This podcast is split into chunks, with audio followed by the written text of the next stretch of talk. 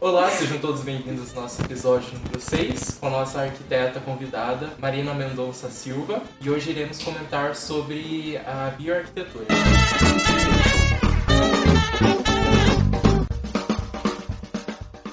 Não deixe de nos seguir no- nas redes sociais, no Instagram, no Twitter e no, pelo Facebook, Estúdio Arquiclass, e o nosso e-mail de contato, que é contato@estudioarquiclass.com. E você consegue acessar todos os nossos episódios no nosso site www.estudioarquiclass.com. Seja muito bem-vinda, Marina.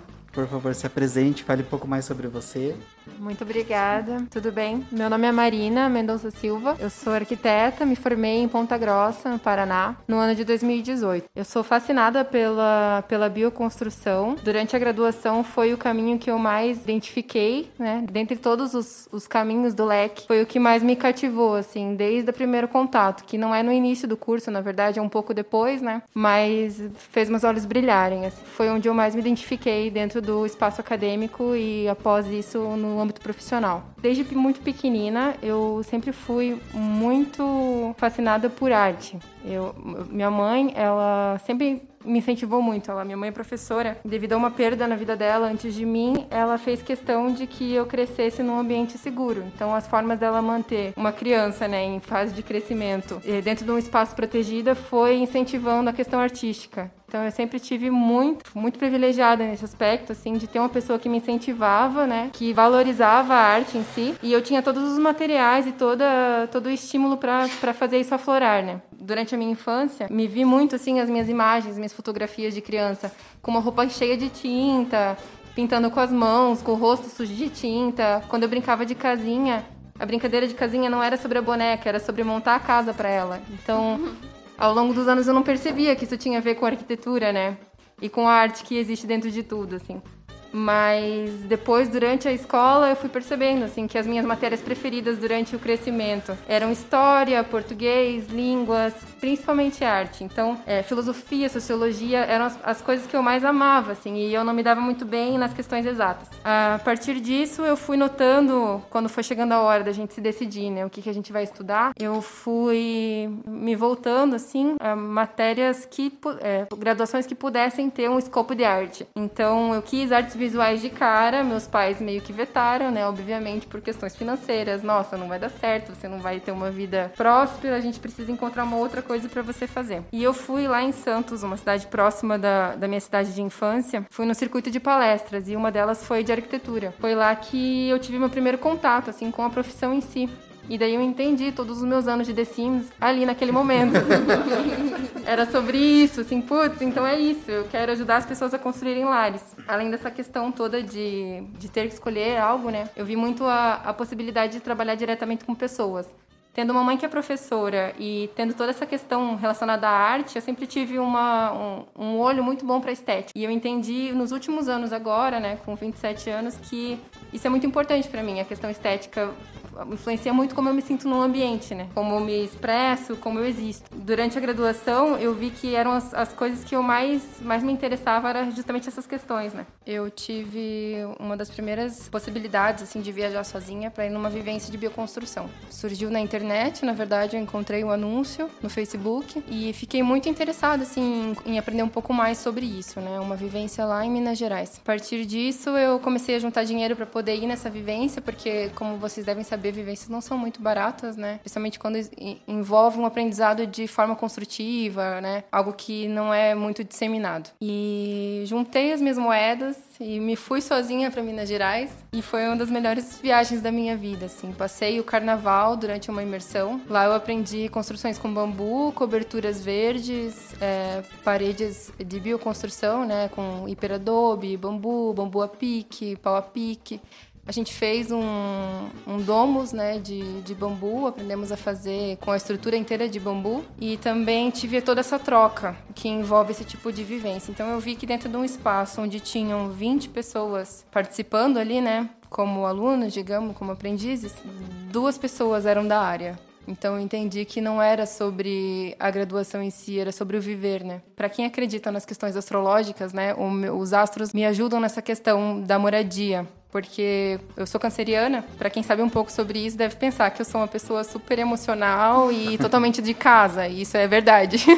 eu sou aquela pessoa caseira que tem todas as imagens de família, tudo guardado e que valoriza o lar, né? A entidade que é o lar. E isso me fez me fez muito muito segura no espaço da arquitetura, porque eu pensei, putz, então eu posso ajudar posso ajudar alguém com meu conhecimento, eu posso aprender sobre, eu posso aplicar isso, eu posso ajudar outras pessoas a terem lares melhores. Se eu tenho essa facilidade de saber o que eu gosto que tenha em um lar, perfeito. Então eu posso ajudar os outros que não sabem exatamente o que, que elas estão precisando a descobrirem o que, que elas querem, né? Então, quando eu comecei a trabalhar com design de interiores, era muito isso, assim, era dar forma ao sonho das pessoas.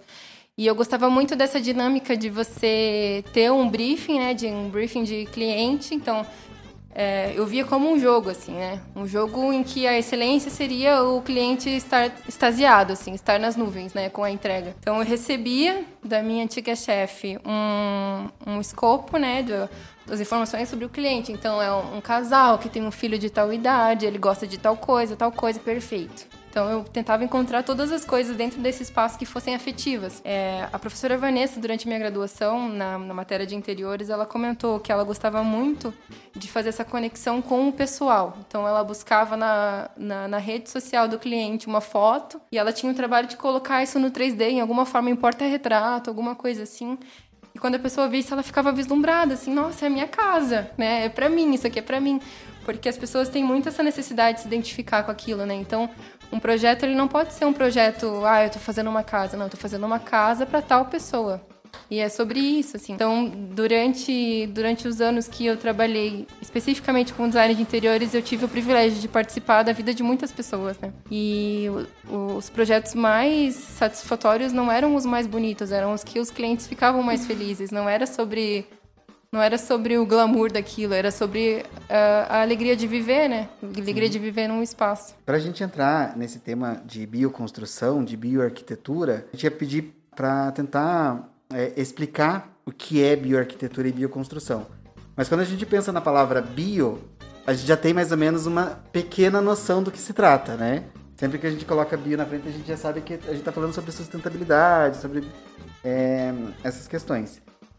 Mas, é, para ficar mais fácil de entender o que é bioconstrução. Certo, então a própria nomenclatura da palavra ela já fala, né? O bio vem antes da construção.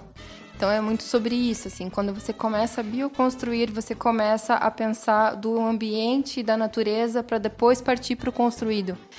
Então, os primeiros passos quando você vai bioconstruir são olhar ao redor, né? Então, você olha o local que você está, você olha o que você tem disponível, você olha o clima, você sente o vento, você vê para onde o, o sol corre e vai entendendo como aquilo funciona antes de qualquer outra coisa. Né? Então eu vejo como, como a natureza tendo, tendo a honra que ela devia ter. Assim. A bioconstrução ela prioriza isso, é muito bonito, porque dentro do espaço que a gente estuda e trabalha, né, a gente consegue ver muito que muitas vezes isso é menosprezado e é pisado em cima, né? Então, a estética muitas vezes ela ela é, ela é mais fácil de se chegar quando uma estética agradável, né? Quando você abusa de, de elementos que não são é, conscientes ambientalmente, né? Então, é lógico que um pano de vidro é maravilhoso de olhar, a sensação que você deve ter, mas o que é melhor do que o pano de vidro se não pisar para fora de casa? Então, são questões que a bioconstrução traz, né? É, então, é, é, é, a forma de construir que, que abrange os, os materiais, o entorno, né, o ambiente, a natureza e as formas de construir também. E após isso, as formas de manter e ser utilizado. Então, a bioconstrução ela pensa desde o início, desde, desde o conceito e escopo da obra, até como ela vai ser mantida após isso, né? Porque muitas vezes a gente acha que o trabalho terminou ali quando você entrega a obra e a obra ela é viva, né? Então ela continua. Sustentabilidade em arquitetura é uma matéria que entrou faz muito pouco tempo em arquitetura, isso não era discutido. Mas qual é a importância, na sua opinião, da sustentabilidade no curso de arquitetura hoje? Então, uma coisa que me incomodou muito durante a graduação, quando eu cheguei a conhecer sobre, foi pensar nessa questão do tempo, né? Então, a grade curricular da faculdade, ela tem uma formação meio padrão. Ela oscila entre instituições, isso é normal, mas ela costuma ter um padrão. Essa matéria, as matérias relacionadas a isso, né, é, opções sustentáveis, é, obras sustentáveis, é, alternativas, né, elas surgem muito depois. Então, você não tem no início da graduação, você acha que a graduação é aquilo e você começa com aquela forma de olhar, aquele mindset, né? E depois você entende que existe outra alternativa. Então, uma coisa que me incomodou muito, assim, extremamente durante o caminho foi que eu pensei, poxa, se eu soubesse disso antes, eu podia estar aprendendo e pesquisando por fora isso muito antes. Eu podia estar me voltando a isso muito antes, né? E vejo que não tem ainda a necessidade que deveria ter, mas sinto que vai se tornar uma demanda mesmo, né? De forma global, isso vai. É, a gente já está vendo, né, os reflexos mundiais das questões disso não ser priorizado. E a tendência é cada vez ser mais necessário. Então, eu acho que a sustentabilidade infelizmente, talvez por um caminho meio negativo, né, da, da necessidade a partir dos, dos problemas que surgiram. Mas vai ganhar mais espaço. Até agora não tem tanto espaço quanto deveria ter, com certeza. Eu acho que foi muito importante, assim, a gente, na, no primeiro período, assim, a primeira matéria que a gente pegou foi a sustentabilidade. Porque eu acho que a gente pegasse lá no final, assim, gente ia pegar, aprender sobre tudo, menos sobre isso, assim. Sobre pensar no meio ambiente, pensar sobre tudo. Igual a professora Andressa passou pra gente aquele projeto, acho que o Lucas comentou com você, né? Pra, pra mim, assim, foi muito legal curar uma alternativa de pegar e construir alguma coisa assim, não pensando só na construção, mas pensando em, tipo, em tudo, não só naquilo, né? Então, na faculdade de vocês, vocês tiveram um pouco antes. Uhum. É, tipo, é, a gente teve no primeiro período já. Fantástico, eu tive depois. Eu tive depois. Que bom que já está mudando, né? Então. Uhum. Sobre uhum. o assunto. A gente já teve um conhecimento sobre taipas e.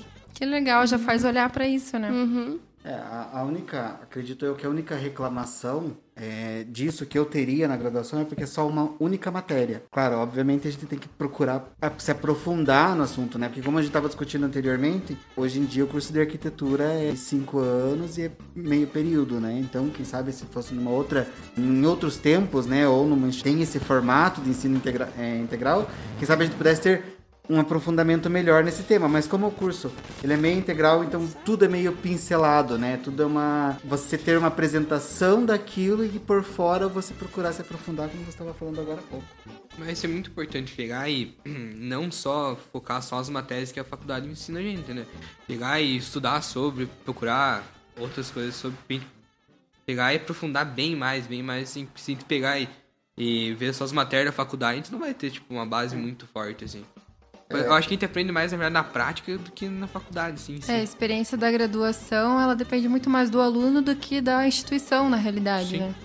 Muito mais de quanto você vai atrás de aprender as coisas que você se interessa, para aprender realmente, não só fazer, né? E a sustentabilidade ela é mais ampla ainda que a bioconstrução, né? Então tem profissionais na área da sustentabilidade, da obra seca, de técnicas sustentáveis, né? Mas na bioconstrução mesmo, elas, essas pessoas não estão na, na rede social, assim, muitas vezes, né? Então, eu já conheci pessoas que não são arquitetos, não são profissionais da área e são bioconstrutores, né? Não é sobre isso. Tem a vivência, tem o conhecimento, dá de 10 a 0 em, em mim, por exemplo, que tive o, o, a experiência da graduação, né?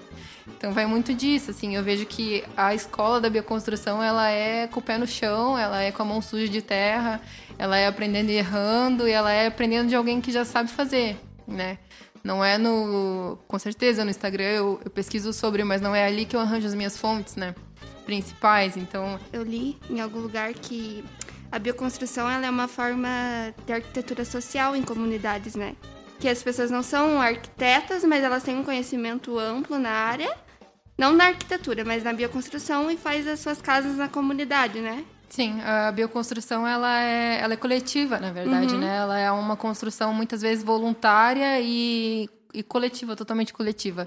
Não tem como você bioconstruir, até tem, né? Mas é muito mais difícil você fazer sozinho, né? E você não precisa ter uma equipe qualificada. Uhum é, para fazer a execução daquela obra, você pode ter pessoas dentro daquele espaço que sejam instruídas e, e passem a, a informação para os outros, né? Uhum. Então, é, dentro de comunidades, assim, é, a sustentabilidade da bioconstrução, assim, ela se encaixa numa questão totalmente social.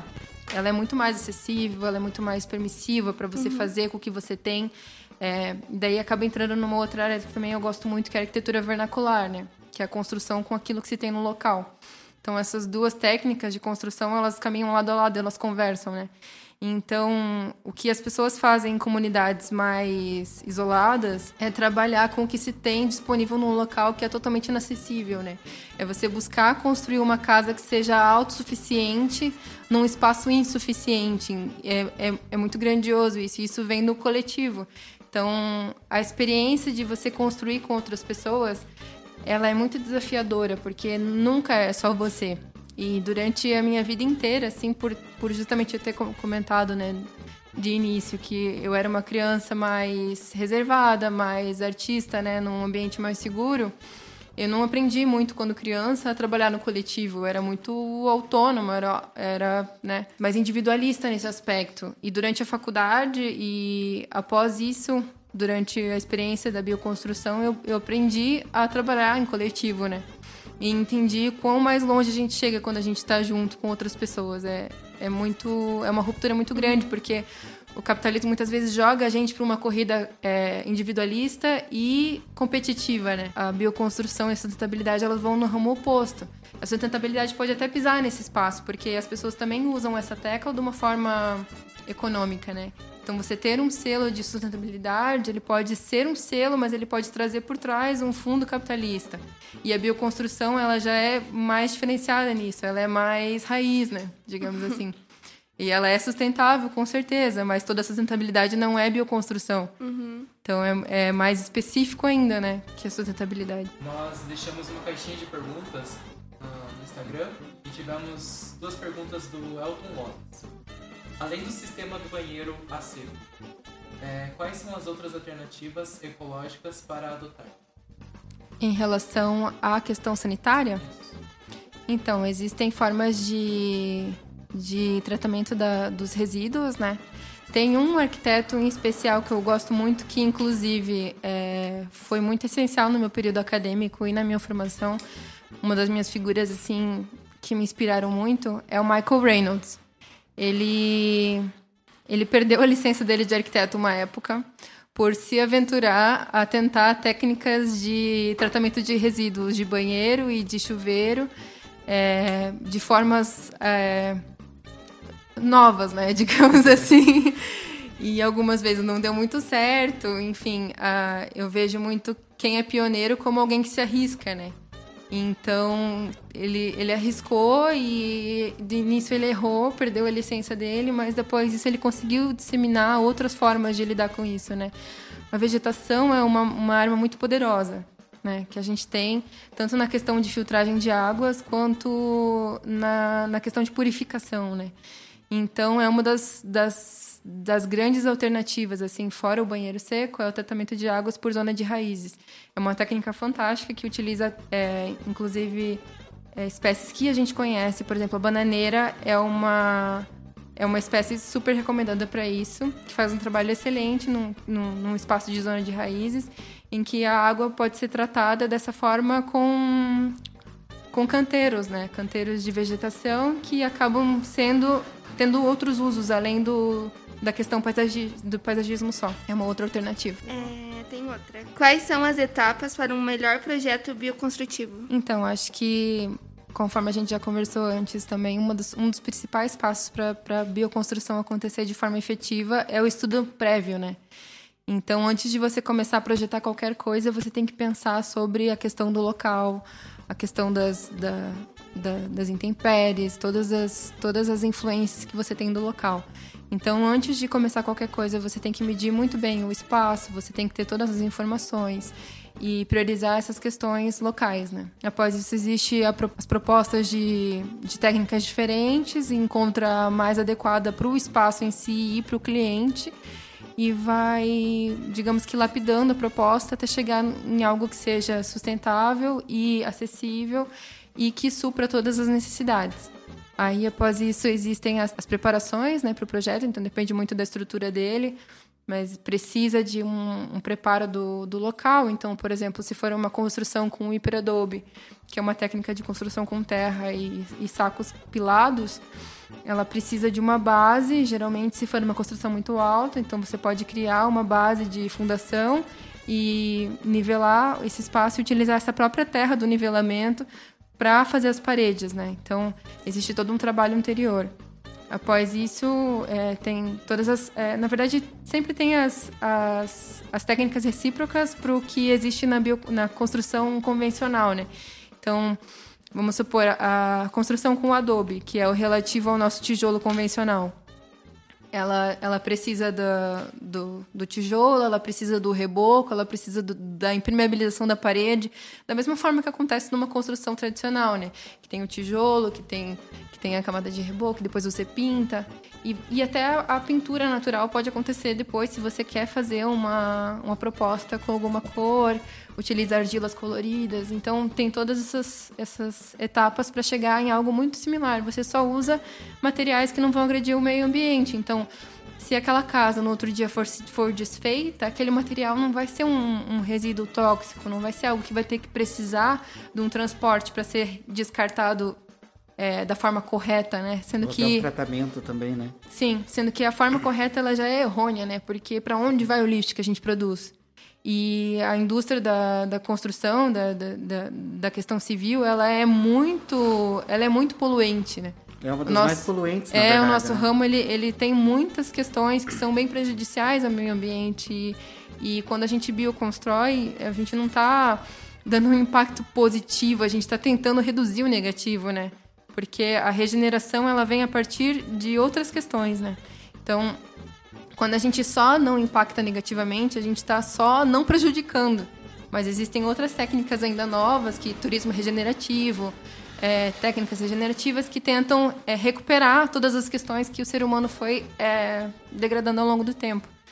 Então, tem tudo isso a ser pensado. É, existem selos de certificação para projetos bio, bioconstrutivos?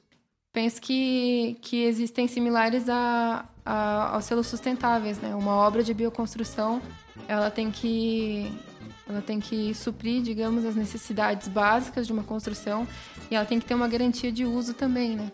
Mas ela se encaixa muito nas questões sustentáveis, então tem muitas muitas características que podem ser muito similares. E hoje em dia tem uma- essa pincelada, né, sobre sustentabilidade no curso de, de arquitetura, né? Claro que a, a professora Andressa, ela tentou resumir muito assunto que provavelmente ela ia adorar ter um ano inteiro falando sobre isso e, e ia ser fantástico como foram as aulas dela. Mas para chamar o aluno, para chamar a atenção de um futuro estudante ou de um estudante que atualmente está estudando arquitetura, para correr atrás disso, para entender melhor, para buscar como você é, poderia fazer isso, fazer com, com, os- com, com que os alunos se interessem mais pela bioarquitetura.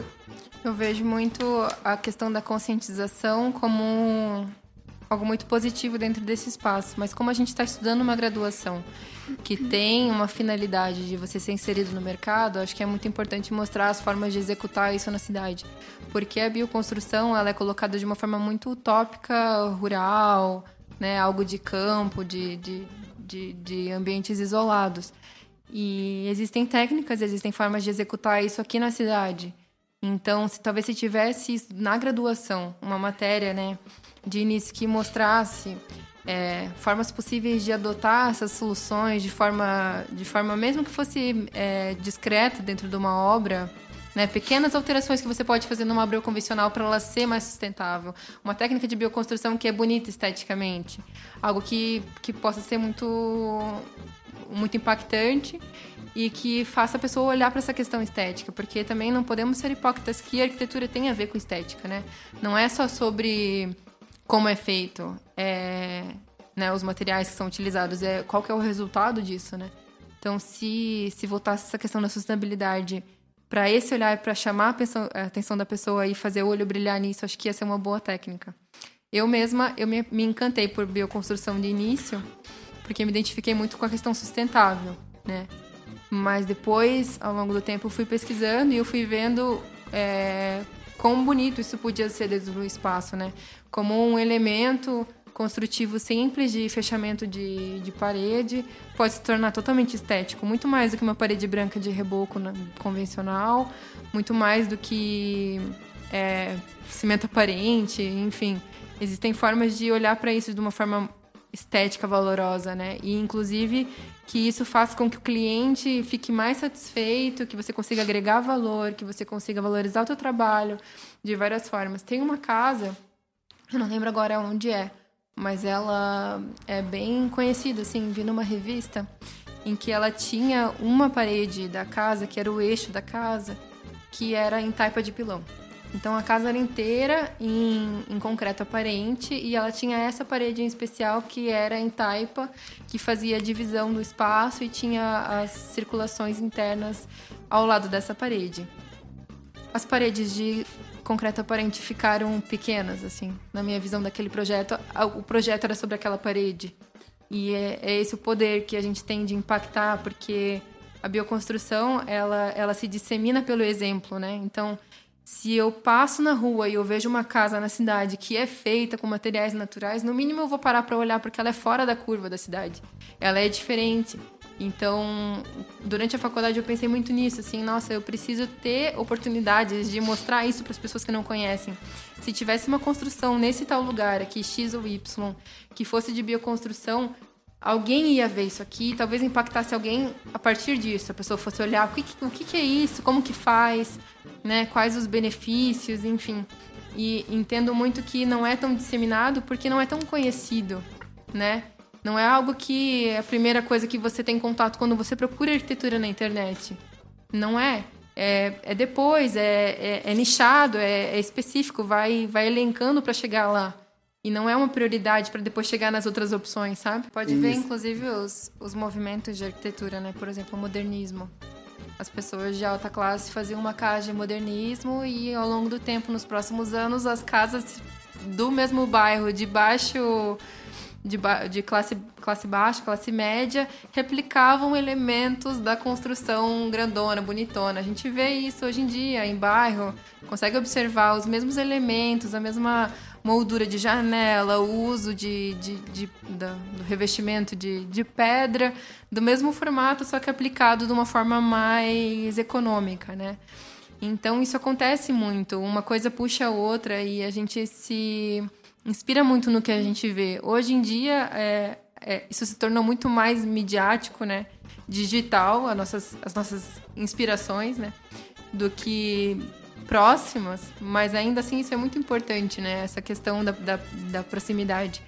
Que você comentou da, da casa com a, com a, a rocha, eu vejo, assim, muitas vezes a arquitetura, é, a arquitetura né, disseminada, da forma que ela é disseminada, de uma forma muito egocêntrica vários momentos. O ser humano, ele tem beleza, a gente chegou onde a gente está a partir de todo esse impacto e toda essa interferência que a gente causa no meio ambiente, né? Mas quão mais desafiador é você construir sem você retirar o que existe, né? É, beleza, posso tirar tudo isso aqui e fazer do zero. Mas será que isso não vem de um ponto de pretensão em algumas situações? Porque a gente se sente maior que a natureza em vários aspectos para querer mudar ela como a gente bem entende? É, vejo muito isso. A, a, bioconstrução, a arquitetura sustentável, elas trazem desafios reais né, da natureza e a gente se sente menor. Porque é como a gente deveria se sentir. A gente deveria se sentir é, menor que a natureza, não de uma forma negativa, mas de respeito mesmo. Em alguns momentos isso foi perdido e a gente quer ficar é, salientando que a gente é maior, que a gente é mais inteligente, que a gente é mais evoluído. Mas da forma que a gente está sendo evoluído, a gente vai acabar com tudo. E até mesmo se a gente acabar com tudo, é, ela em anos ela volta. Ela a, volta, a se regenera é e a gente não. E a gente não, exatamente. Sim. Então tem a questão do que você falou também do, dos containers.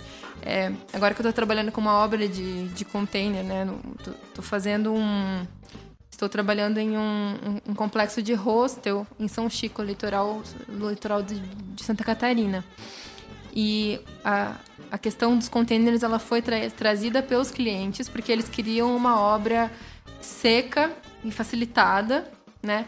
Que fosse é, prática nesse sentido de canteiro de obras e que trouxesse essa questão sustentável, né? Então, vamos dar uso a uma, uma algo que não está sendo mais utilizado, né? Uhum. E vamos fazer isso de uma forma que a gente vai projetar, a gente vai contratar alguém e apoiar o trabalho dessa pessoa e isso vai vir até nós da forma já pronta, né? E após isso, se a gente quiser tirar daqui daqui a uns anos, a gente pode colocar no caminhão e levar embora. Então, essa questão do, do local também, da, da possibilidade de, de ser mutável, é muito positiva em relação aos containers, porque eles, eles são auto, autoportantes, né? Eles são é, uma estrutura sólida que se basta. E hoje em dia, pelo menos no litoral, a gente vê muito essa questão da, da possibilidade das marés subirem devido ao aquecimento global e as coisas é, mudarem. E pensa nas obras tradicionais, convencionais na beira do mar. O que elas vão se tornar? Elas vão se tornar lixo. Elas vão se tornar é, muito negativas, né, para essa questão ambiental. De onde eu vim, em Iguape, litoral sul, tem uma praia muito próxima que se chama Ilha Comprida. É, ela tem esse nome porque ela é realmente quilométrica, assim. E um dos acontecimentos que teve alguns anos atrás foi que realmente a, a praia engoliu parte da orla. E até hoje, aquele espaço de tomar banho, ele, ele te traz doenças. Assim, se você vai lá, você pode se infectar por causa do, do ferro, da, da, das construções que ficaram ali nos escombros. Você pode ter algum problema com algum bicho que se que se alojou no, no, nos, nos, restos da casa. Você tem um monte de lixo que não tem que não tem quem vá lá buscar e várias questões que não que mostram assim esse impacto após a pessoa já foi embora, a pessoa já está morando em outro lugar, é, a vida já mudou e aquilo, aquilo se torna um descarte, um descarte que não é nada direcionado? Então, quando a gente pensa em, em, obras mais sustentáveis, a gente pensa nisso também, da, da, da permissão que ela dá de você movê-la de lugar, ou de se você precisar desfazer ela, ela não impactar o espaço que ela está inserida. É, eu queria fazer uma pergunta. Quais são os maiores desafios, dificuldade da bioconstrução atualmente? Eu acho que é muito de, de você ter que convencer o cliente de que aquilo funciona para ele. Porque muitas vezes é uma novidade que você está trazendo, né? Lógico que existem questões específicas, como esses clientes que eu citei no litoral de Santa Catarina, eles já trouxeram isso, mas muitas vezes você quer oferecer uma, um produto, né, uma solução para uma pessoa que nem sabe que ela precisa daquilo. Eu acho que essa é a principal questão, assim, que o nosso público não está pronto para priorizar isso ainda. E não tem como a gente construir, não tem como a gente fazer esse impacto se a pessoa que vai construir não quiser fazer. Acho que e tem é um... muita gente que, em vez de querer uma bioconstrução, fala: não, eu quero esse padrão, eu quero tem... Por diversas questões. Uma delas principal é a questão de mão de obra. Uhum. Então, a mão de obra qualificada. Meu pedreiro não sabe mexer com isso. O pedreiro que a minha tia recomendou não conhece nada disso. Não dá para fazer. Vamos fazer do jeito que já sabe, que daí sabe que vai dar certo. Uhum.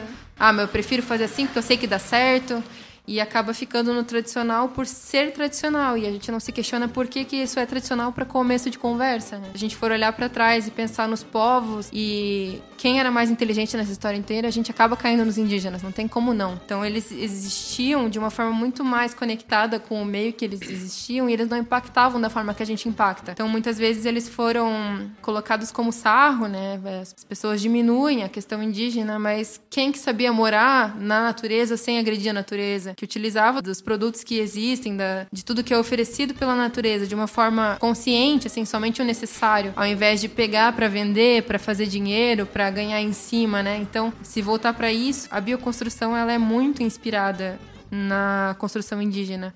Inclusive, a sustentabilidade hoje em dia tem muita novidade, assim, principalmente na hotelaria, na questão da edificação com domos, né? Que são aquelas estruturas metálicas que têm uma amplitude de visão e elas ficam inseridas num espaço frio, enfim, naturalmente agradável, né? Isso é totalmente baseado, se for olhar para trás, na estrutura de ocas da tribo X de tal lugar. E se for olhar, por exemplo, chalés também, for olhar várias estruturas de construção, elas têm base no que já era feito antes. E a, acho que a tendência é a gente retornar para isso pouco a pouco, né? E a bioconstrução ela entra nisso, assim, se você quer construir com terra, com bambu, você acha que você tá imitando quem? Eu, eu acho que existe, existe na verdade, um, um preconceito assim com a bioconstrução, né? Eu, antes da faculdade, assim, eu, eu imaginava que eu não sabia, mas eu tava olhando umas fotos aqui quando você tava falando, pesquisei sobre, né? Mas me lembrou muito daqueles vídeos, aqueles carinha, que é do meio do mato, que constrói piscina, constrói casa, sabe, cara? Nossa, me veio isso na cabeça, cara. Aquele- Eu, cara, duas horas da manhã, pesquisando. é, exatamente, o Facebook tá rolando pra baixo. Aparece esses vídeos desses caras lá. E não, cara, não é uma coisa assim que o preconceito assim, ah, vai ficar feio, é ruim de construir. Os caras constroem assim em poucos dias e fica muito bonito. Nossa, se eu tivesse minha casa na piscina daquelas. é imagina o trabalho que eles tiveram pra fazer isso, Nossa. né? É absurdo, assim, a gente não consegue fazer o que eles fazem. Não, não. em um site que a permacultura está ligada na bioconstrução, né? E ela trata do que exatamente? Permacultura é o, a questão de, de saber trabalhar com o solo, né? Então, ela reúne todas as questões de gestão adequada de vegetação, de plantio. Então, abrange toda essa questão do que a gente pode construir com a terra. Então, é um trabalho colaborativo com o meio ambiente, né? Então, por exemplo, a permacultura de um, de um ambiente, por exemplo, de uma chácara, é você pensar desde toda a questão de resíduos até onde vão ficar seus pomares, até onde vai ficar a sua plantação, a sua horta, como que você vai utilizar o seu adubo, como que você vai impactar o solo, como que você vai fazer a troca de espaço de plantio, né? É, toda essa gestão da terra. E inclui diretamente a construção, né? Então não tem como você ter um espaço que você está pensando no conjunto e não pensar também na edificação. E, consequentemente, nas suas atitudes, no teu vestuário, nas coisas que você consome, no que você come. É tudo conectado totalmente, né? Se vocês já ouviram aquela música da casa é, que eu queria morar numa casinha com o pé no chão, eles falam na música várias coisas que plantariam na terra, assim. E é muito sobre isso. É, a gente pode ser sustentável comprando uma- um produto orgânico. A gente pode achar que a gente está sendo mais consciente comprando um orgânico no mercado. Mas vamos pensar como que isso chegou ali no mercado, né? O caminho que ele traçou, a gasolina que gastaram, as pessoas que tiveram que se, se envolver com aquilo, o valor que você paga acima disso para ter um orgânico. O que melhor que isso seria, além de poder plantar na tua própria terra, saber tratar da terra, porque é um conhecimento que foi tirado da gente devido aos anos que foram passando. A gente não tem esse conhecimento, a gente tem que resgatar ele, né, da ancestralidade. Então a gente não sabe como cultivar uma terra. Se me jogar hoje num espaço, eu também não vou saber como fazer a melhor gestão da terra. E a permacultura é muito sobre isso, assim, sobre você saber viver em harmonia com o espaço que você tá e conseguir tirar dele tudo que você precisa e devolver também. Não é só sobre retirar, né? Sobre você conseguir regenerar o solo que você está existindo. Isso tem muito a ver com a arquitetura social, né? Na Sim, comunidade, né? Totalmente. As pessoas fazem permacultura muito antes desse termo existir, né? Uhum. Mas, inclusive, aquele arquiteto que eu citei, o Michael Reynolds, ele é conhecido como Garbage Warrior, que em inglês, né? Traduzindo, seria o, o guerreiro do lixo, ou o rei do lixo, né? Porque ele trouxe muito essa questão da reutilização do material que é para descarte, né? Então, por exemplo, latinhas de alumínio, os pneus para a fundação, garrafas de vidro. Inclusive, eu entrei nessa da garrafa de vidro por anos, enquanto eu morava, morava com, com umas amigas durante a faculdade. Eu tinha uma república, né? Eu guardava todas as garrafas de vinho de todo mundo, porque eu ia bioconstruir com todas essas garrafas quando eu me formasse. Me formei e eu tinha 40 caixas de vinho no meu apartamento e eu falei, e agora? Eu tenho que sair desse apartamento. Então eu tive que repensar essa questão, porque todo acúmulo sem uso também é um acúmulo, né? Então eu estava com a ideia de dar um destino, um destino legal para aquilo. Mas eu não cheguei a dar quando, quando chegou a hora de, de olhar para isso. Não tinha acontecido ainda, né? Mas a bioconstrução, ela destina muito disso. Então, por exemplo, se você utilizar uma parede que você podia fazer inteira ela fechada, fizer um vitral com garrafas de vidro que você junta duas, corta o meio, né? Junta duas, você dá um, um uso eterno para aquele material que não tem, que lógico ele pode ser reciclável, pode ser reciclado, né? Mas, mas também tem um custo o reciclar o material e às vezes não vale a pena, né? Não só a questão de reciclar, mas também a lavagem. Isso é uma coisa que a Andressa falava muito também durante a faculdade. Até que ponto vale a pena você gastar a água para lavar os materiais para colocar para a coleta seletiva? Sendo que muita coisa não vai ser aproveitada devido ao material, devido à tintura, devido à embalagem, devido a quantas vezes foi usado. E aí você gasta água, que também é uma, um recurso finito, né? Que a gente tem. E isso vai se tornar um problema, né? Utiliza um material desse é, para salvar o outro e acaba não dando nenhum uso para aquilo. Você está tentando ter um resíduo mais cons- consciente, digamos, porque você se sente mal que você está produzindo uma quantidade massiva de lixo. Mas por que também? A, por que, que eu tenho tanta embalagem? Também tem que pensar nisso. Então, a questão da permacultura, bioconstrução, sustentabilidade, elas trazem esse olhar para tudo. Assim, você começa a repensar a forma que você se veste, você começa a repensar os, os produtos de cosmético que você compra. Então, porque eu não posso usar um shampoo que tenha toxinas não só pelo meu corpo, mas se ele vai para a água e ele vai para a rede de esgoto, para onde isso está indo? Então é pensar no ciclo inteiro dos materiais que a gente reutiliza, né? Então, desde que eu comecei a olhar para isso, eu compro a maioria das minhas roupas em brechó, são peças que poderiam ir pro lixo, poderiam se tornar descarte, ao invés de eu colaborar com a indústria da, da, da moda, eu estou dando uso para uma coisa que já existia. Eu tenho uma composteira de apartamento que é feita de, de potes de manteiga e gordura vegetal, que são aqueles potes grandes. Você, você empilha três, você consegue colocar seus resíduos orgânicos nele. Não vai para o lixo no convencional, você já consegue reduzir o teu, as tuas, os teus usos, né? Quando eu vou comprar meus, minhas, minhas questões de meus, meus produtos naturais, eu levo os meus potes de vidro, ela tira a tara do pote, ela coloca aquilo. Então, tudo isso é su- sustentabilidade. A gente tem que olhar para tudo isso. O meu shampoo, eu compro shampoo sólido que não tem embalagem. O meu sabonete eu que faço. Então, a gente começa a repensar tudo. E não dá para ter uma casa sustentável sem olhar para essas coisas. E não dá para é, esperar ter a casa sustentável para olhar. Então a gente consegue ser mais sustentável no nosso dia a dia, é repensar, é ter uma garrafa reutilizável, é ter um copo de café, é você é, dizer não pro canudo, dizer não pro, pro guardanapo, questões básicas assim que que estão alinhadas com essa existência, né? Essa dificuldade, né? A dificuldade da bioconstrução. Eu vejo muito também que o espaço que a gente está inserido influencia muito, né? Então, estamos em uma cidade, né, de porte médio, assim, uma cidade grande, em que tem uma quantidade massiva de prédios subindo e ela está crescendo demais, né? Demais. E o quanto que a gente vê dessas construções na cidade sendo sustentáveis, é, não tem muito essa busca. As pessoas querem comprar é, casas prontas muitas vezes, né? Quem que bioconstrói um prédio de bambu? A gente não vê isso numa escala, numa escala urbana nossa, né? As minhas referências de bioconstrução, as primeiras que eu tive, foram em Bali, na Indonésia. Lá do outro lado do mundo, onde estavam construindo com bambu e eles tinham um escritório maravilhoso em que tinha demanda disso. Os clientes iam até eles buscar isso. Mas como que você convence um público de algo que ele nunca viu, de que aquilo funciona? É muito complexo. Então, eu vejo que é um trabalhinho de formiga, assim, né? Então, eu faço os meus trabalhos paralelos, tentando ser é, sustentável em todas as pequenas opções, mas eu continuo mirando para isso, né? E aonde que esse público tá? É, aonde que eles se escondem, né? E o que, que eles querem, né? Da bioconstrução. É, é, é isso que a gente está buscando, é isso que eu estou buscando. E quando não tem essa arquitetura vernacular? É, tipo, tem os materiais. Quais, quais são as listas? Os melhores materiais, os piores para se utilizar? Tipo, evitar utilizar eles. Na arquitetura vernacular, você diz? É.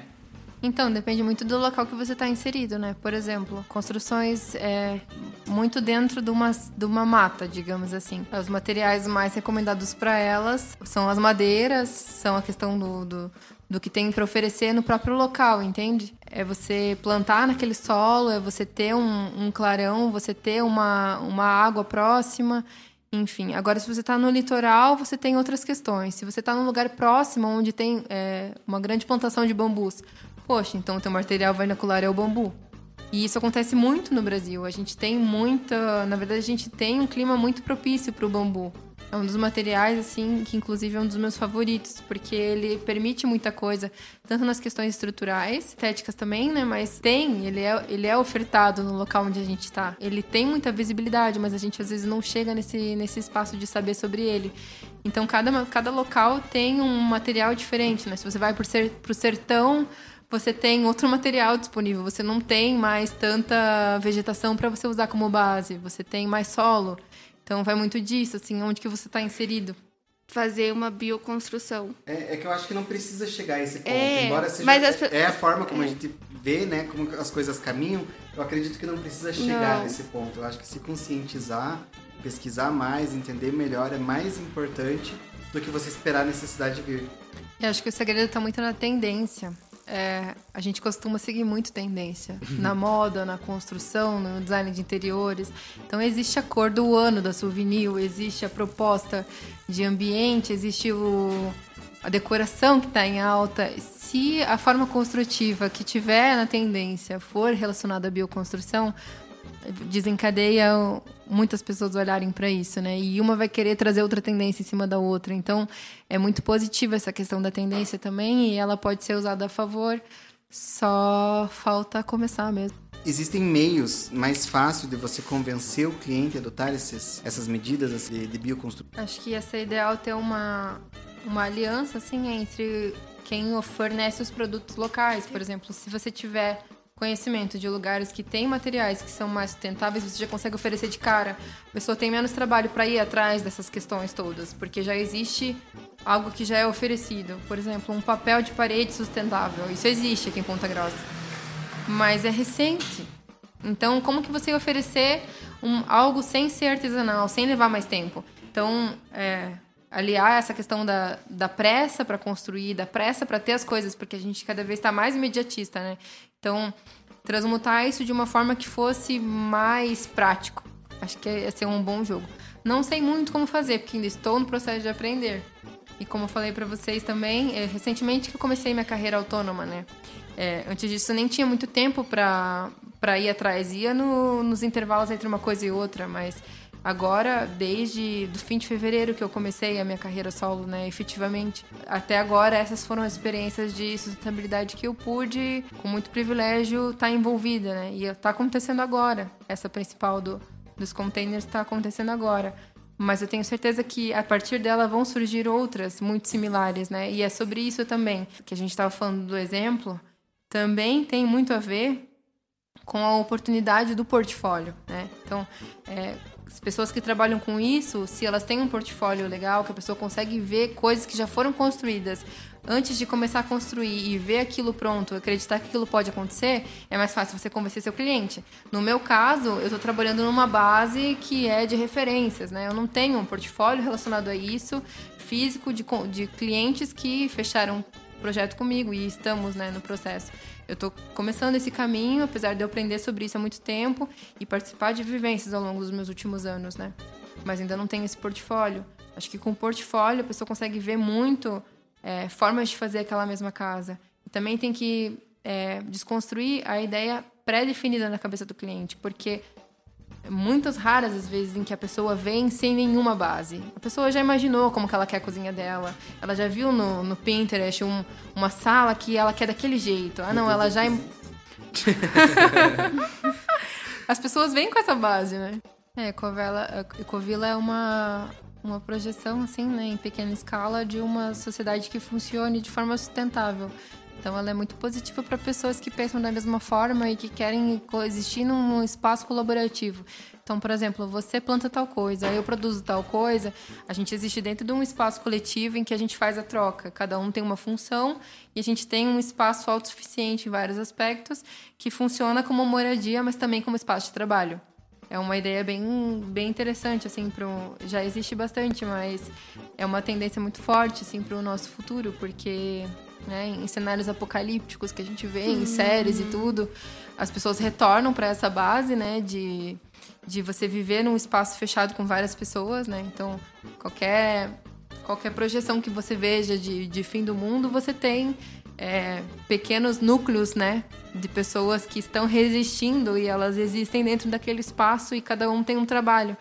E é uma forma menor, reduzida e consciente do, do, que acontece na sociedade, né, de forma macro.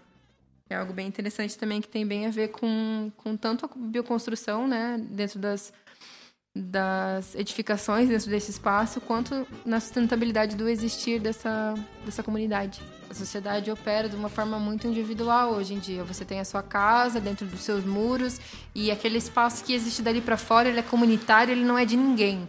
O comunitário não é de ninguém. E isso é um grande problema para que essas coisas coletivas não aconteçam. Né? Mesma questão da horta. Por que, que não acontece essa horta em espaços coletivos? Porque a pessoa prefere ter sozinha e não se incomodar com o vizinho do que ter o trabalho de, de, de ter algo coletivo. né? Porque a gente se acostumou, inclusive em prédios, quando você mora num prédio, a tua casa é da porta para dentro, o teu prédio é uma terra de ninguém em vários momentos. Se você mora num lugar que eu, eu morei num apartamento é, antigo, né, mais em conta, no centro de Ponta Grossa, era uma terra sem lei, assim, porque as pessoas sentem que o que é obrigação delas é só o espaço interno íntimo dela, é só um individualista, né?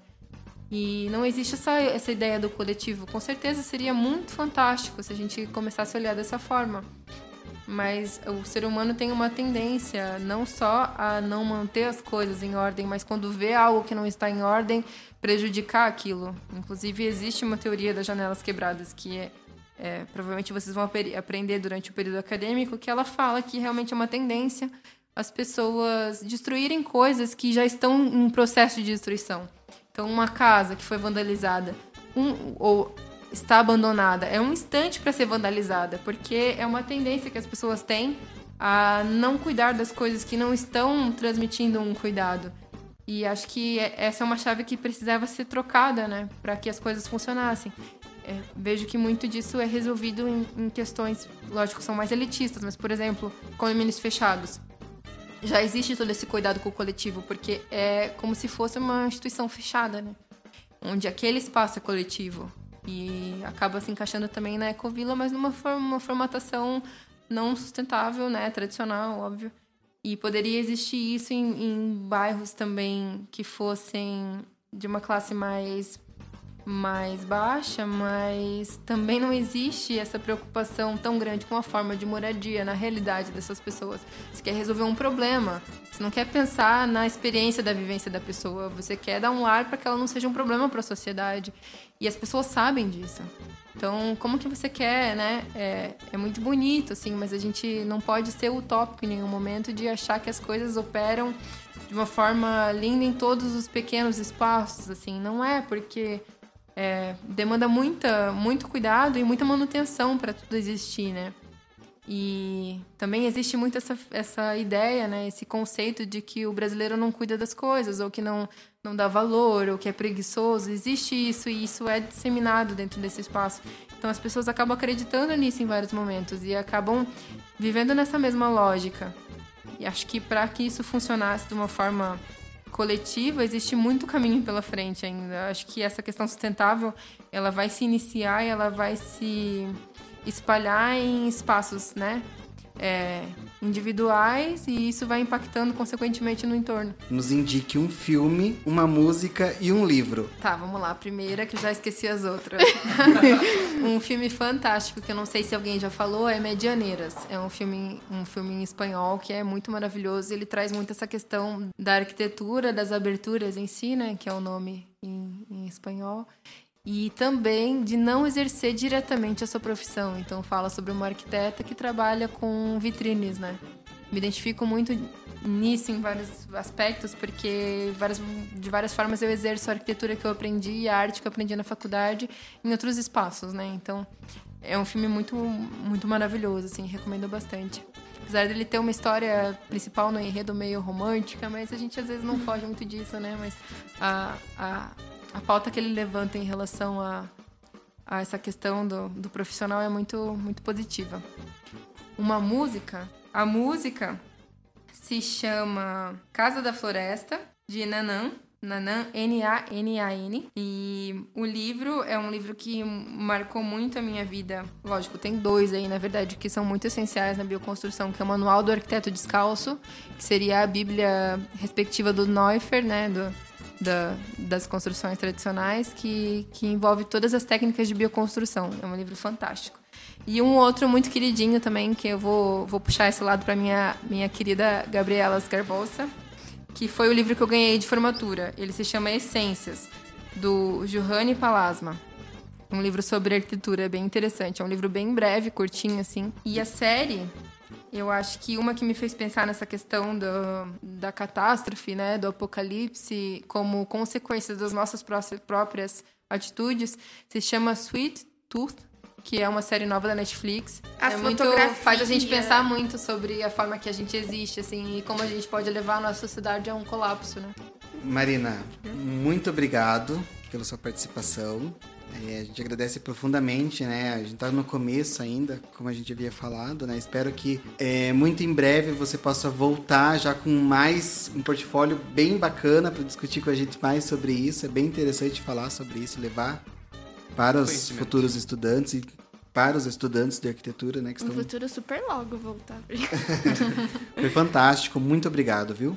Eu queria agradecer, tipo, pessoalmente mesmo, porque você explicando as coisas, falando que a gente pode utilizar muitas coisas que já tem no local. Tipo, lá em casa eu posso fazer muita coisa agora que meio vindo na cabeça, até fiz um desenho ali, tipo, o que, que podia fazer. E, e, cara, eu quero muito entrar, tipo, conhecer mais essa área de bioarquitetura pra poder levar pra vida.